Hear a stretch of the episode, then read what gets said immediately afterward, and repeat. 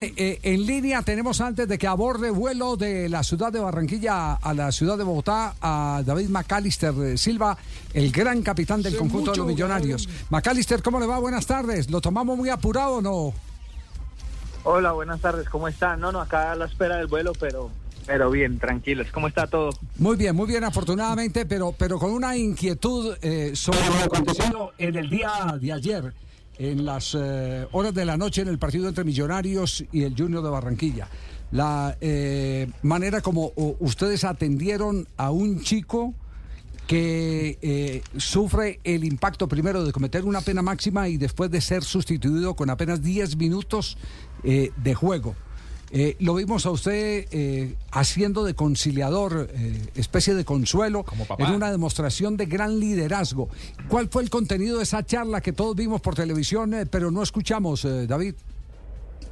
No, no, no, Javier, la verdad era, era primero pidiéndole que respirara mucho. La verdad que yo creo que acá hay algo que resaltar y es la madurez que a mí también me sorprendió de Juber, porque sin duda alguna en su debido momento le impactó y le impactó bastante pero la verdad que en medio de esa charla y de todo lo que nos dijimos llega un momento que él me dice, no, no, no, tranquilos, tranquilos, que yo entiendo que esto es por el bien, yo entiendo que esto es por el equipo y la verdad que me sorprendió que le impactó un montón, claro que le impactó porque es un jugador joven, eh, es, es una vivencia fuerte, pero es una vivencia de la cual siento yo que que él va a sacar mucho provecho para lo que para todo lo que le queda de carrera. Eh, Macalister, ¿presume usted que él estaba asumiendo eh, con la sustitución que lo habían señalado de, eh, la derrota parcial, en ese momento parcial que, que se mantuvo?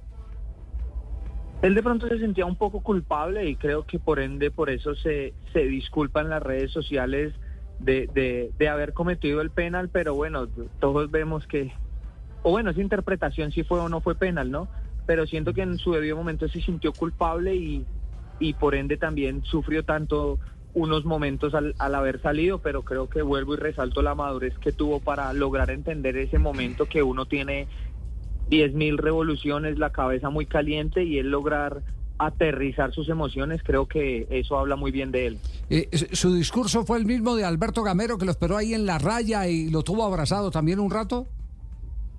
Sí, sí, todos por la misma línea. Yo creo que esto es un equipo que gracias al, a la cantidad de tiempo que llevamos trabajando, todos nos conocemos y, y sabemos ya la manera de actuar y la manera de pensar, donde la primicia aquí ha sido protegernos el uno al otro y nunca ni, ni atacarnos ni exponernos. Entonces yo creo que en esa misma línea vamos todos y, esperemos Dios mediante que podamos seguir así y que las cosas salgan. A, ver, usted es el, eh, uno de los veteranos, eh, Faro y Luce, en el grupo de jugadores de, Millonarios.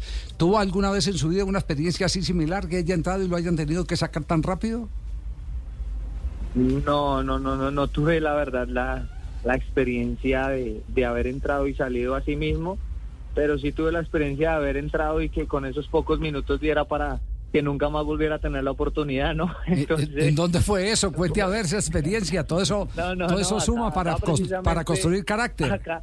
no, no, fue precisamente acá en Millonarios en, en una final de la Copa Capán por allá en el 2008 donde creo que fue Andrés Salinas que jugaba de lateral derecho se lesionó y me tocó entrar a mí de lateral derecho en su en su apogeo Armero y Arango y, y, por ahí viene el gol y, lastimosamente eso dio para que eh, pues no tuviera más minutos ese, ese semestre y, se diera mi salida de millonarios. Entonces pues son, son vivencias de las cuales uno, uno tiene que sacarle lo máximo.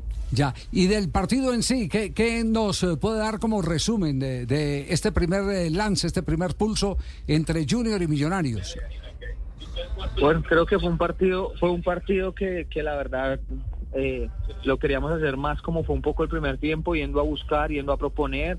Eh, cometimos errores inicialmente eh, en cabeza mía porque perdimos muchos balones saliendo y eso le daba a Junior como ese impulso para seguirnos atacando donde no logramos dar un aire sosteniendo el balón y creo que por ahí eso es lo que le da tanta fuerza a Junior el segundo tiempo. Ya, eh, eh, hubo un pulso de técnicos bien interesante, los dos técnicos amarios. Reyes rediseñó un equipo ya mucho más ofensivo en el periodo complementario, con los laterales a, la altura prácticamente de volantes y delanteros. Y después cuando Millonarios entendió que el partido era de 180 minutos, cerró la mitad del terreno, mandó dos en punta y con eso no sé si usted tiene la misma apreciación, evitó que la defensa de Junior fuera la que marcara el lugar donde querían eh, jugar el partido. Sí, bueno, eso ya la verdad es que son dos técnicos muy capaces y capacitados que, cada uno tiene sus ideas, pero nosotros digamos que ya dejando un poco atrás lo que pasó es concentrarnos en lo que viene y, lo que tú dices, lograr entender o logramos entender que el partido era de 180 minutos y bueno, vamos a, a tratar de revertir eso en nuestra casa con nuestra gente.